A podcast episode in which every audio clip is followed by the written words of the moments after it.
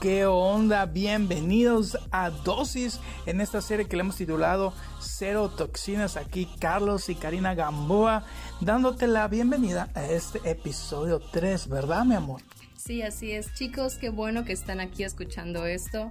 Nos emociona mucho saber que hemos llegado a nuestro tercer episodio de este podcast y vamos a estar tocando muchos temas, entre ellos quién manda en la relación. Creemos que es algo muy importante. Sí, así es. Así que esperamos que puedas disfrutarlo y que pueda ser de gran bendición para tu vida, así como ha sido para nuestras vidas. Entonces, empezamos el episodio del día de hoy. ¿Qué te parece? Excelente, vamos.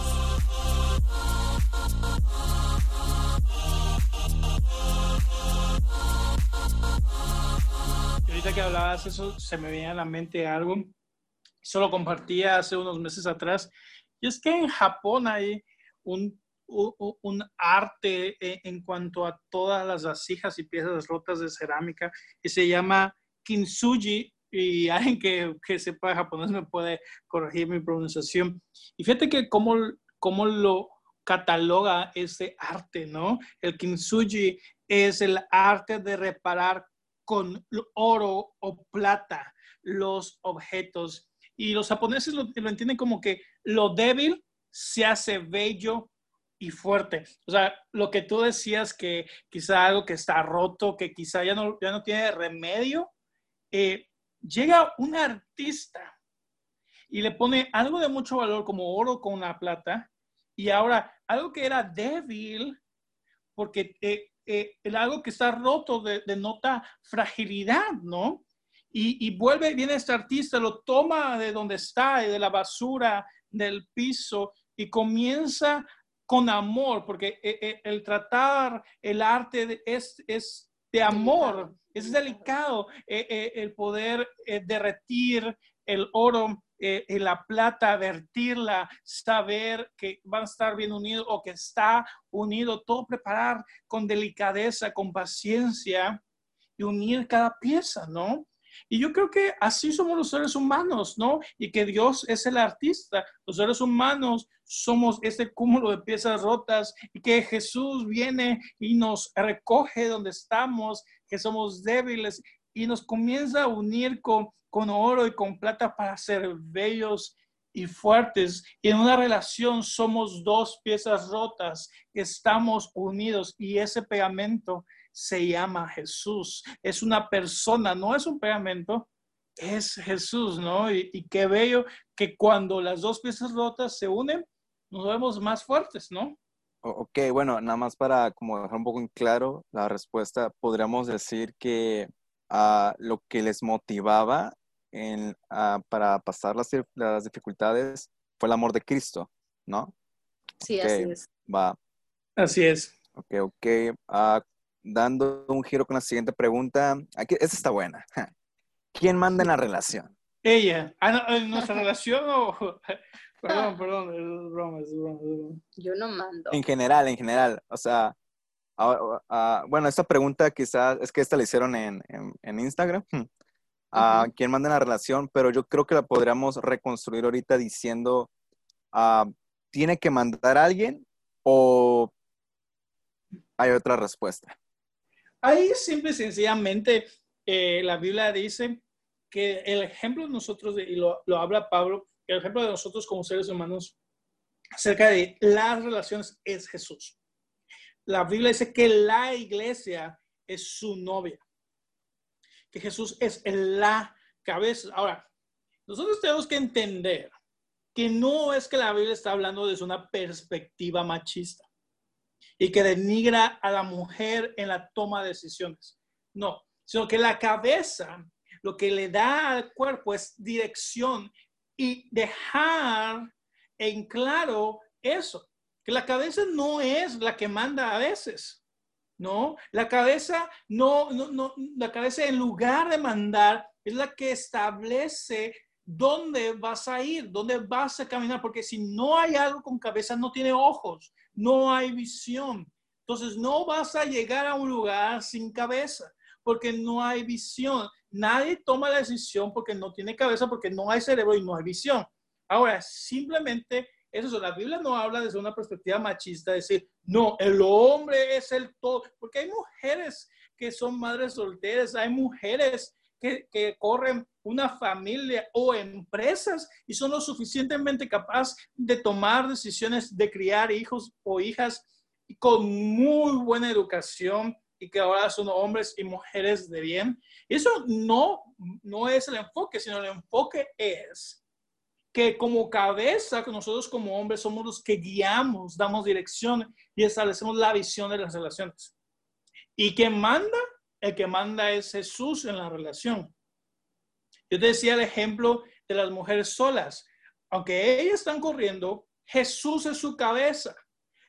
aunque ellas son cabeza de hogar, quien les da dirección, quien les da visión es Jesús mismo, ¿no? Y en una relación de noviazgo, el que da, establece la visión a dónde quiere ir es el hombre, pero el que manda en la relación es Jesús. Ahora, es por eso que cuando estás a solos con tu novio o con tu novia y la mano se te vuelve loca, el que manda ahí no es tu mano, sino es Jesús, que tú sabes si eso le agrada a Jesús, no lo vas a hacer. Si tú sabes que eso no le agrada a Jesús, vas a dejar que tu mano eh, deje de tocar cosas que no debe tocar o que tu mente deje de concebir cosas que no debe concebir, ¿no? Y, a eso voy. O sea, el que manda las relaciones, ¿eso, ¿eso es bueno para tu relación? No. Que, que tú sigas esclavizado a la pornografía es bueno. No, porque te va a traer muchos problemas, ¿no? ¿Y quién te lo está diciendo? ¿Te lo está diciendo tu novia? No, lo está, se lo está diciendo Jesús. Que eso no te va a ayudar, que es mejor vivir el libre de toda atadura y toda esclavitud, ¿no? Y, y, ahora, el que toma decisiones es una decisión mutua. Nosotros le, decíamos que hablen, que establezcan, ya no son mis sueños, ya no son mis deseos, son nuestros sueños, son nuestros deseos, ¿no? Porque la Biblia dice, hablando del matrimonio, que ahora, cuando ya te casas, ya no eres tú, sino ahora forman uno solo, un solo cuerpo, ¿no? Y tu relación de noviazgo va hacia eso. Si tú no sabes caminar como solo uno, te vas a tropezar. Es como el juego cuando te, te, atan a, la otra persona y tienen que caminar juntos. Si caminan con un paliacate, con un cordón, si los dos caminan a donde quieren ir, no van a poder caminar. Pero si los dos se ponen de acuerdo y caminan como uno solo, esos dos pies que están amarrados caminan como si fuera uno mismo, van a poder llegar a la meta. Y así es en las relaciones. Tienen que caminar como uno mismo, uno solo, para llegar a la meta que Jesús estableció. Eh, entonces, eh, pues prácticamente es eso, en una relación, eh, quien manda es ninguno de los dos, ninguno de, los dos tiene, tiene que mandar, porque cada uno como individuos, como hijos, tienen que también sujetarse y honrar a sus papás. Entonces, tú tal vez como, como mujer no puedes manipular a tu novio de tal manera que tú lo convenzas a hacer cosas eh, que, tal, que tal vez eh, pues no tenga el permiso o la autorización de sus papás, ¿no? Por ejemplo, ¿no? Que ya es tarde desde la noche y tú tienes el plan de que, ¿qué tal si vamos al cine, ¿no? Y ya es tarde. Y eso va en contra de sus padres. Entonces, cada uno como individuos tiene que sujetarse a, sus, papás. Sí, wow, eso fíjate que ya como uno está casado se le olvida esas cosas, pero eso es un buen punto. Tu jefe no es tu novio, si es tu papá. El que establece los horarios es tu papá y tu mamá. Y si no estás dispuesto a someterte a eso, tú no estás amando. Así es. Entonces, eh, tal vez para los jóvenes pueda, pueda ser chistoso o pueda ser gracioso que, que pues tu novio o tu novia no sea obediente a sus papás. Pero eso significa una cosa y es que no respeta autoridades y más adelante que lleguen a hacer algo y llegue a ser tu esposa, llega a ser o llega a ser tu esposo, ahí te vas a dar de topes en la pared. Porque porque nunca aprendiste a honrar una autoridad. Y más adelante Carlos comentaba, como mujeres nuestra cabeza pasa a ser nuestro esposo. Y como en tu noviazgo siempre ignoraste la voz de tus papás y nunca honraste autoridades, no, le vas a hacer caso a él, o sea, no le vas a hacer caso a él, ¿por qué? Porque nunca te educaste, nunca eh, ejercitaste el, ser eh, obediente y poder honrar a tu cabeza, a tu autoridad.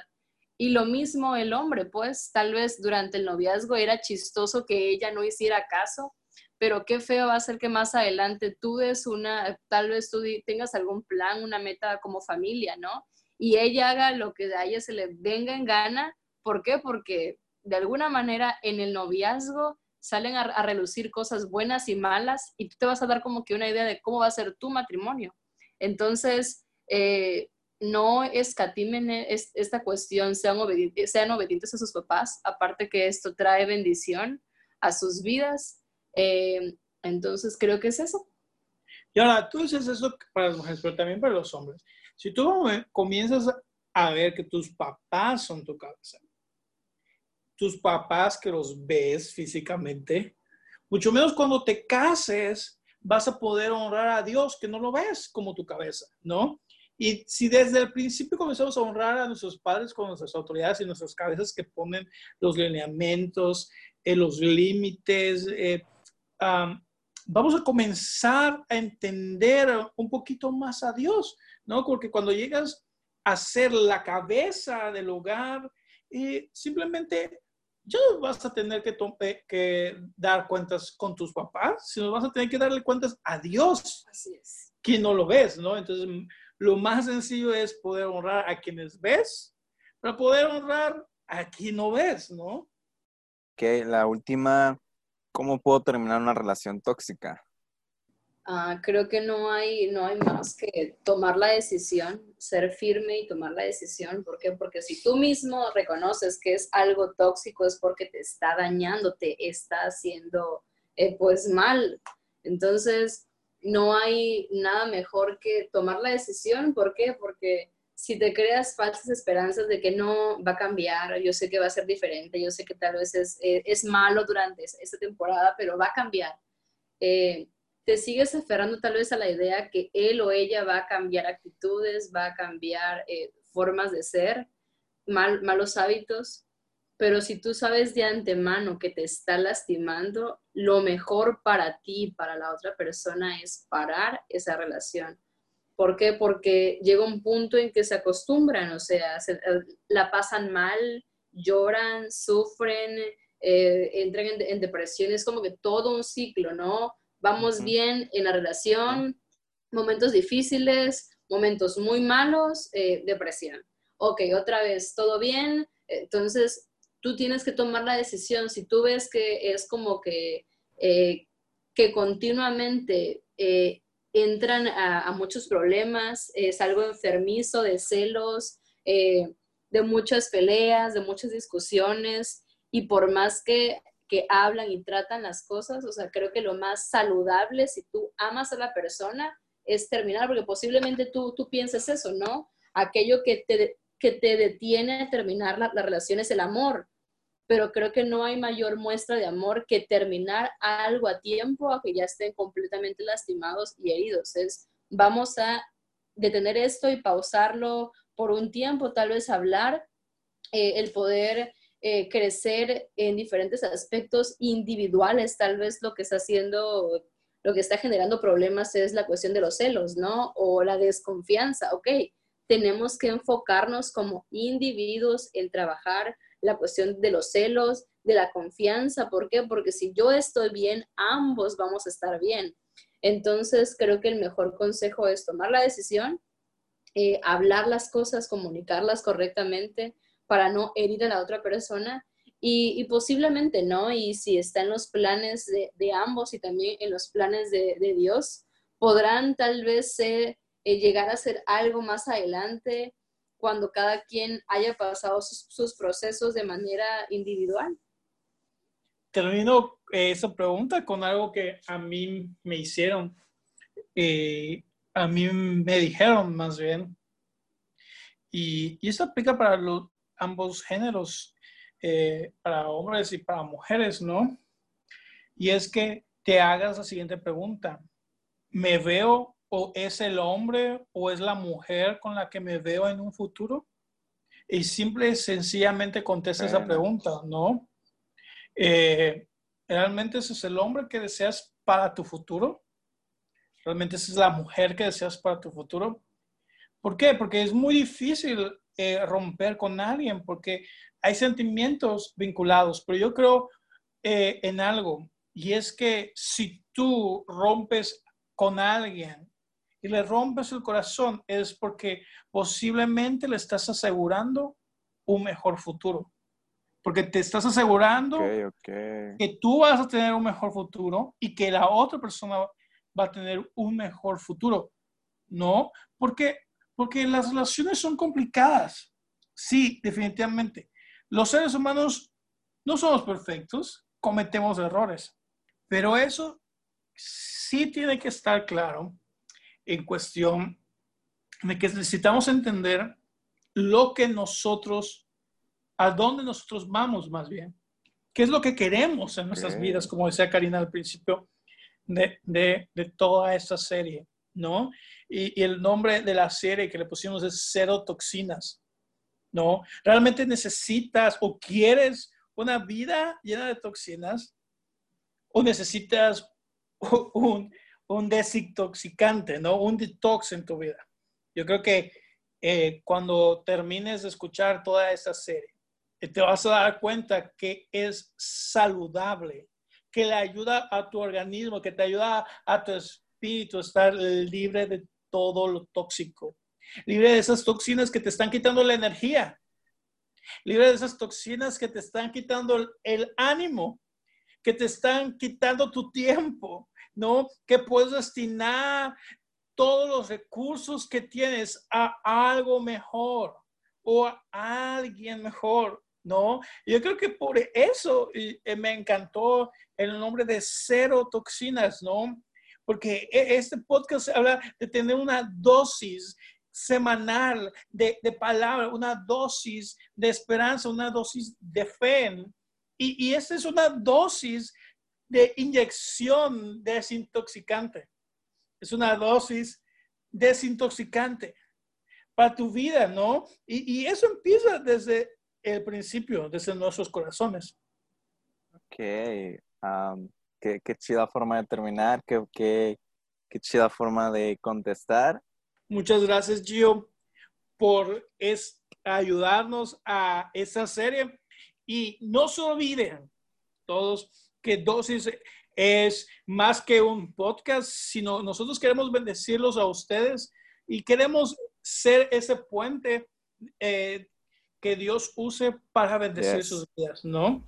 Gracias, Gio. ¿Cuáles son tus redes sociales rápidamente para seguirte? Que me pueden encontrar en Facebook como Giovanni Torres, eh, Giovanni, Giovanni, no Giovanni, sino Giovanni.